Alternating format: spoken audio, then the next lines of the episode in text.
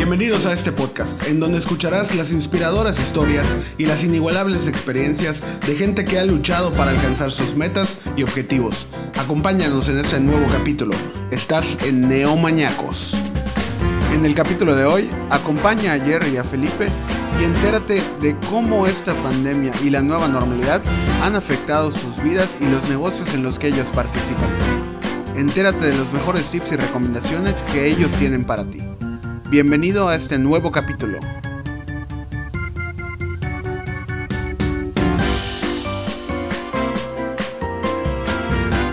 Hola, maníacos, ¿cómo están?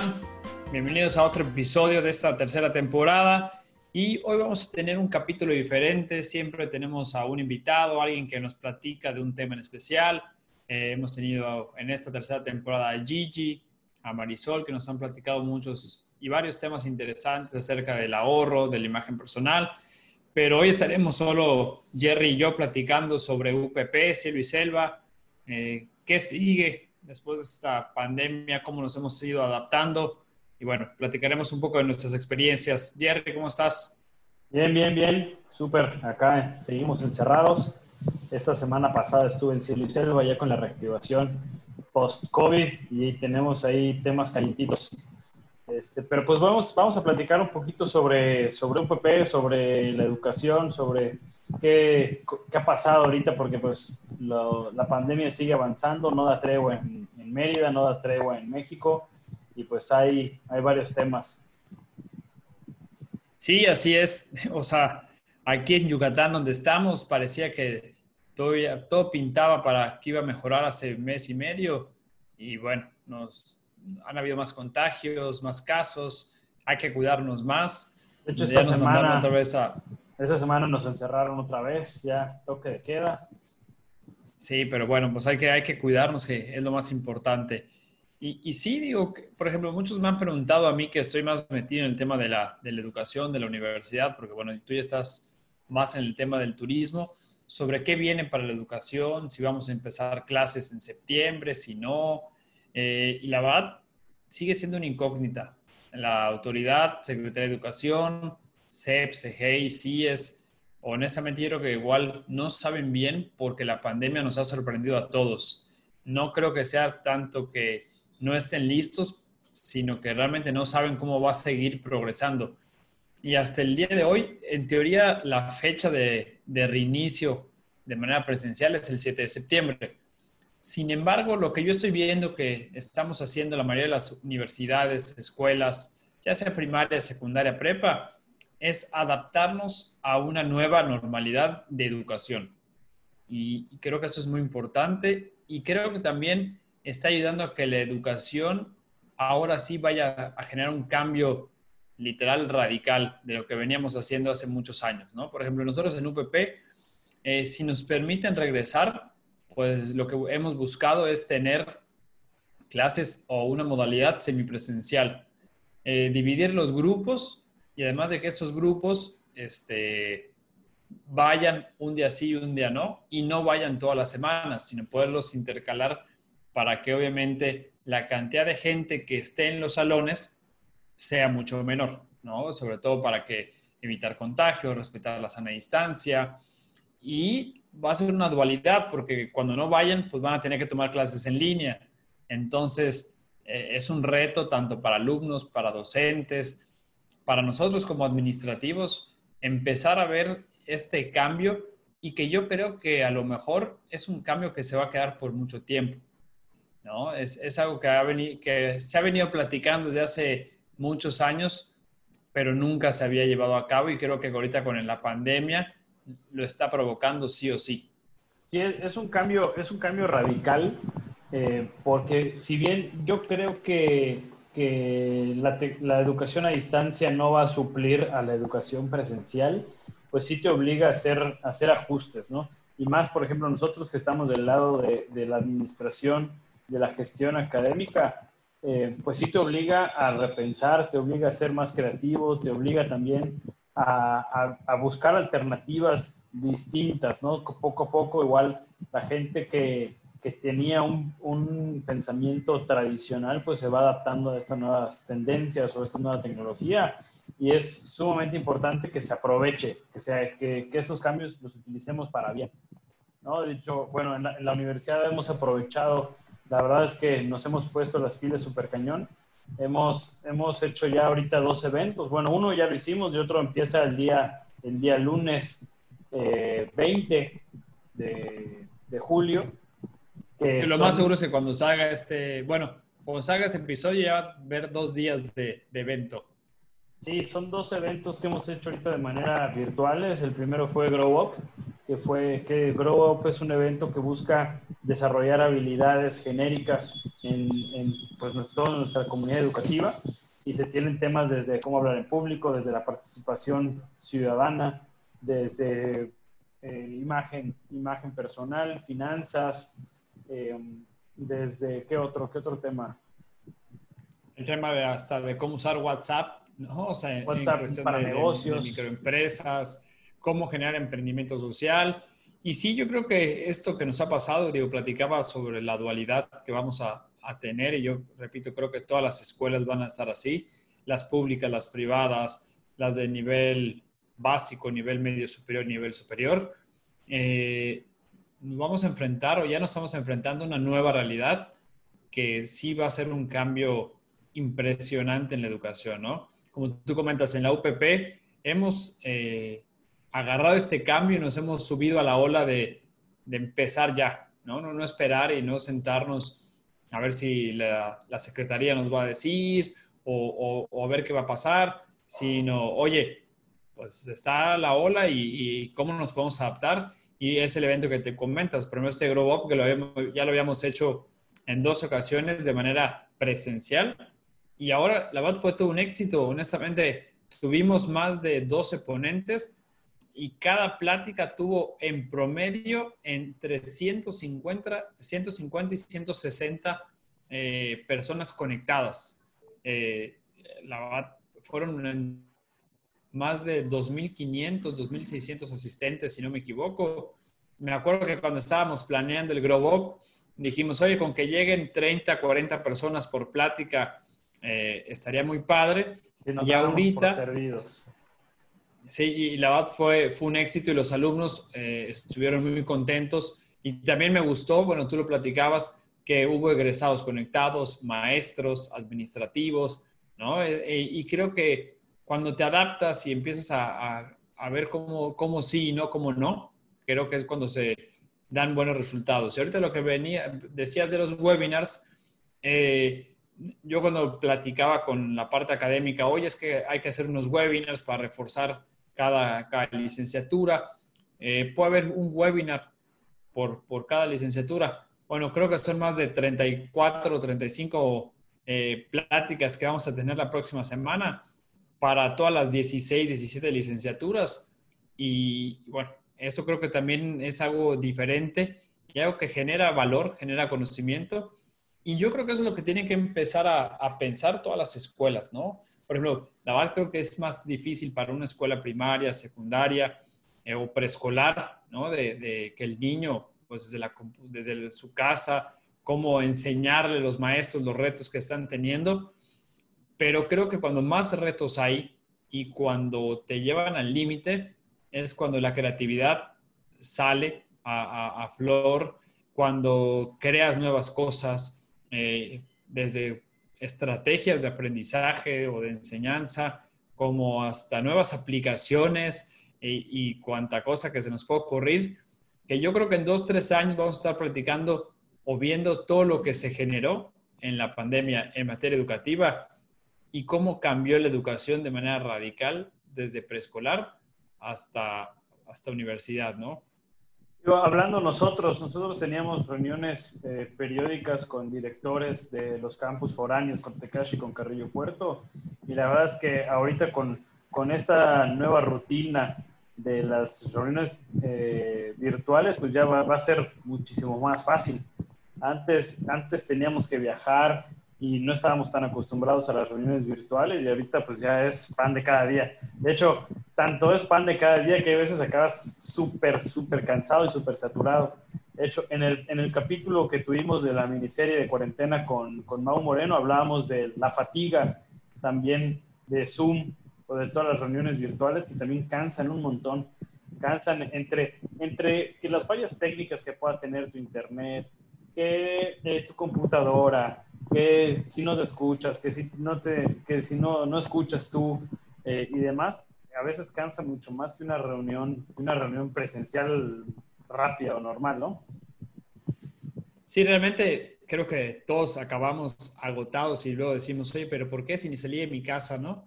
Pero bueno, es por tanta reunión, tanto Zoom, que un consejo que yo tomé de ese capítulo es, no todo tiene que ser videollamada. A veces que puedes llamar por teléfono o enviar un mensaje para evitar esta videollamada que se vuelve muy cansada. Y para cerrar el, tema de educación, de, que es un tema en lo que hemos ya trabajado más de 10, 11 años, y ahora que tú nos platiques sobre qué viene en el tema turístico, eh, si yo tengo un aprendizaje eh, ahorita en esta pandemia, o si me dicen, ah, ¿tú cómo ves la educación en 5, 10 años? La verdad yo la veo a la educación en un plan dual. ¿A qué me refiero con un plan dual? Que te vas a dar cuenta que todo lo teórico lo vas a poder aprender desde tu casa, ¿no? Este, las clases que son realmente teóricas se van a volver masterclass, es lo que yo creo, ¿ah? es lo que, lo que yo pienso de lo que he investigado y lo que he leído, y que realmente vas a ir a la universidad, a las aulas, pero más a talleres y laboratorios, o sea, a practicar independientemente de la carrera, ya sea administración, contabilidad, una ingeniería, eh, odontología, terapia, vas a ir realmente a practicar y a desarrollar ciertas habilidades sociales. Yo, yo así lo veo. Va a ser, siento que, que esto se va a complementar y la verdad creo que va a ser un cambio positivo para la educación. y que no significa que vaya a ser más fácil, porque eso también es un reto para el estudiante, el tener que por ti mismo desarrollar eh, esas habilidades o tener la disciplina de estudiar en casa, tener la disciplina de tú mismo buscar tu información, eso es todo un, todo un reto. No a cualquiera se le da estudiar en casa, de hecho eh, es difícil, es difícil con todas las distracciones que, que, tenemos, no va a ser nada sencillo, pero pues sí es una, es una inercia que ya viene y que muy probablemente así sea. Sí, así es. Oye, y, y pasando del tema de educación, que más o menos dimos un panorama y que vamos a tener más invitados de educación, ¿no? En esta tercera temporada queremos ver qué, qué más van a ser las primarias, las secundarias, las prepas, cómo están innovando, porque además la educación creo que va más allá de solo ir a clases, ¿no? La educación eh, abarca muchos temas, abarca muchas áreas y es algo social también, entonces creo que van a generar muchos cambios y estén muy pendientes de los invitados en materia educativa que vamos a, tener. Pero también tú que conoces más acerca del turismo y que has estado mucho más metido, hace una semana estuviste en Cielo y Selva, ¿no? Eh, viendo toda la reapertura económica y los protocolos. ¿Cómo ves qué viene para el turismo? Ahorita en, la, en Quintana Roo, ¿cómo está? Eh, todo el tema turístico, hay turismo, no hay turismo, ya los hoteles se abrieron. Pues ya, ya, muchos hoteles están abriendo, ya toda la parte, bueno, Quintana Roo es una máquina de, turismo y la verdad es que, eh, pues sí, va a ser, la recuperación va a ser lenta y, y paulatina, pero, pero sí, sí va a haber recuperación, sí se ve gente. Eh, yo tuve la oportunidad de, pues para llegar a Cielo y Selva tienes que atravesar toda la zona hotelera de Tulum y la zona hotelera de Tulum, la verdad es que se ve bastante movida. Con pocas, con pocas medidas, la verdad, con pocas medidas, sí hay, sí hay eh, hoteles, sí hay restaurantes que sí están tomando las medidas, pero también muchas veces el, el mismo turista es el que a veces le falta, le falta eh, ponerse las pilas con estas medidas. Eh, en Cielo y Selva, pues sí, nos fuimos, nos fuimos hace ya semana y media. Eh, me fui con José Tweets precisamente y me fui con Julio Leal para tomar unas fotos y grabar los videos de todo lo que estuvimos trabajando esta cuarentena en temas de protocolos, eh, que pues bueno, involucra, involucra tanto al, al, equipo, al equipo que trabaja allá, involucra las instalaciones, involucra eh, el, el, a los huéspedes, ¿no? Entonces, pues sí, había que estar muy pendientes de todo y pues sí, aprovechamos a ir. De hecho, ese, este, ese de semana después ya abrimos nosotros al público y pues para sorpresa nuestra, la verdad es que la gente estaba buscando, buscando ir a cielo y selva. ¿Por qué? Porque obviamente la gente va a preferir espacios abiertos, va a preferir eh, la playa, donde a lo mejor no hay tanta gente, a espacios cerrados, a restaurantes cerrados, o hoteles donde son todo incluido y hay 600, 800 personas en, un, en, una, en una sala cercana, ¿no? Entonces, eh, yo creo que hay que aprovechar también todos nosotros para viajar y conocer nuestro país, para agarrar el coche y, y, viajar una, dos, tres horas y conocer pues todo Yucatán, todo Quintana Roo, que es una potencia y que está súper fuerte en temas de turismo y que muchas veces los extranjeros conocen más nuestra península que nosotros mismos. A mí me daba, me daba mucha sorpresa que, que cuando empezamos con el proyecto de Cielo y Selva, eh, yo le preguntaba a conocidos que si sabían dónde estaba Puntale y todos pensaban que era algo en el extranjero, no, no pensaban que fuera al sur de Tulum. Y, y pues principalmente el turismo que llega a Puntale es europeo, ¿no? Porque es el que más se entera y, y disfruta todas estas ventajas que hay, que hay en el Caribe.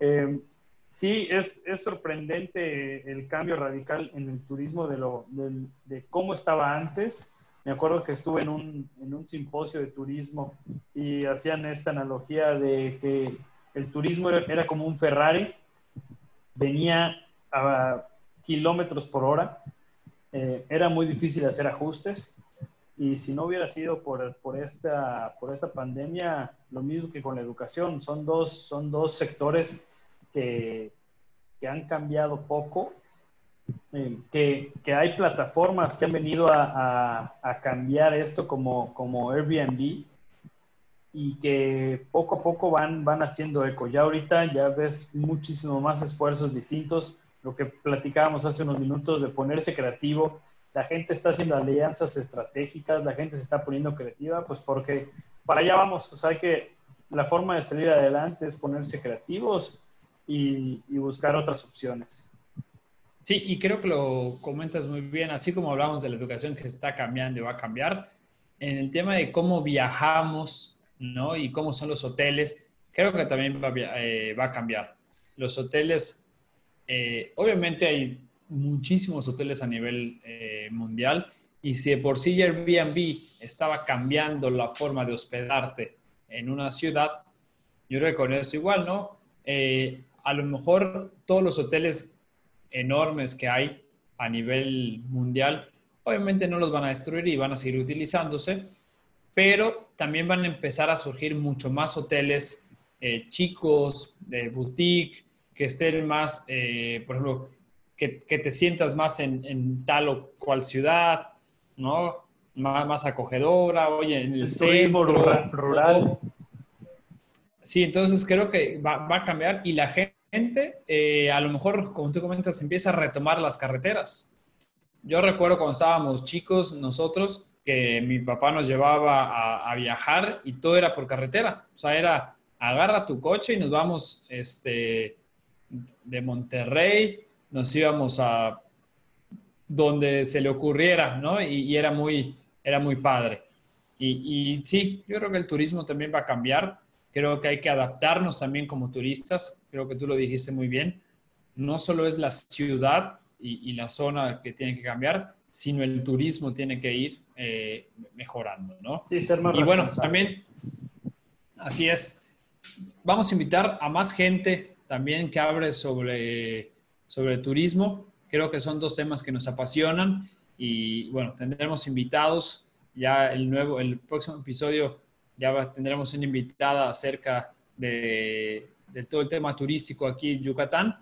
Y eso es lo que queremos ir compartiendo con todos. Eh, como siempre, agradecerles porque nos escuchan, eh, que den like, compartir y ojalá que cada episodio que, que estemos haciendo les deje algo, les deje una enseñanza, un aprendizaje y bueno, eso es lo que buscamos, contribuir, generar experiencias, generar aprendizajes para tener eh, una sociedad, un mundo, un México mejor.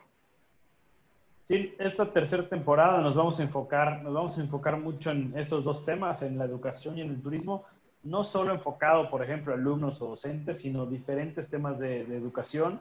Eh, porque la educación muchas veces tenemos la idea de que son primarias, secundarias, prepas, universidades, pero hay escuelas de música, escuelas de arte, hay escuelas de cocina, o sea, hay muchas, muchas áreas también de la educación que no es solo la educación tradicional, ¿no? Entonces también, también eso, en eso nos vamos a estar enfocando. Y en el tema de turismo, como bien comentas, eh, vamos a seguir explorando este, esta zona, este tema del turismo que es igual apasionante, que nos gusta uno, porque estamos emprendiendo en temas de turismo con Cielo y Cervo y con Tecnotel en Tecash, y porque nos encanta viajar. Ahora, algo que, que, nos caracteriza también a Felipe y a mí eh, es, es viajar, ¿no? Nosotros, la verdad es que podemos armar una maleta y subirnos un avión sin destino fijo y la verdad es que somos, somos felices. Entonces, vamos a ir explorando mucho estos dos temas y también nos ayudaría mucho que nos compartan ahí en redes sociales qué otros temas les gustaría para que vayamos igual explorando por allá. Así es, Neomaniacos, como siempre, un gusto compartir con ustedes, gracias por escucharnos. Nos vemos la próxima semana, que estén muy bien, feliz cuarentena y quédense en casa.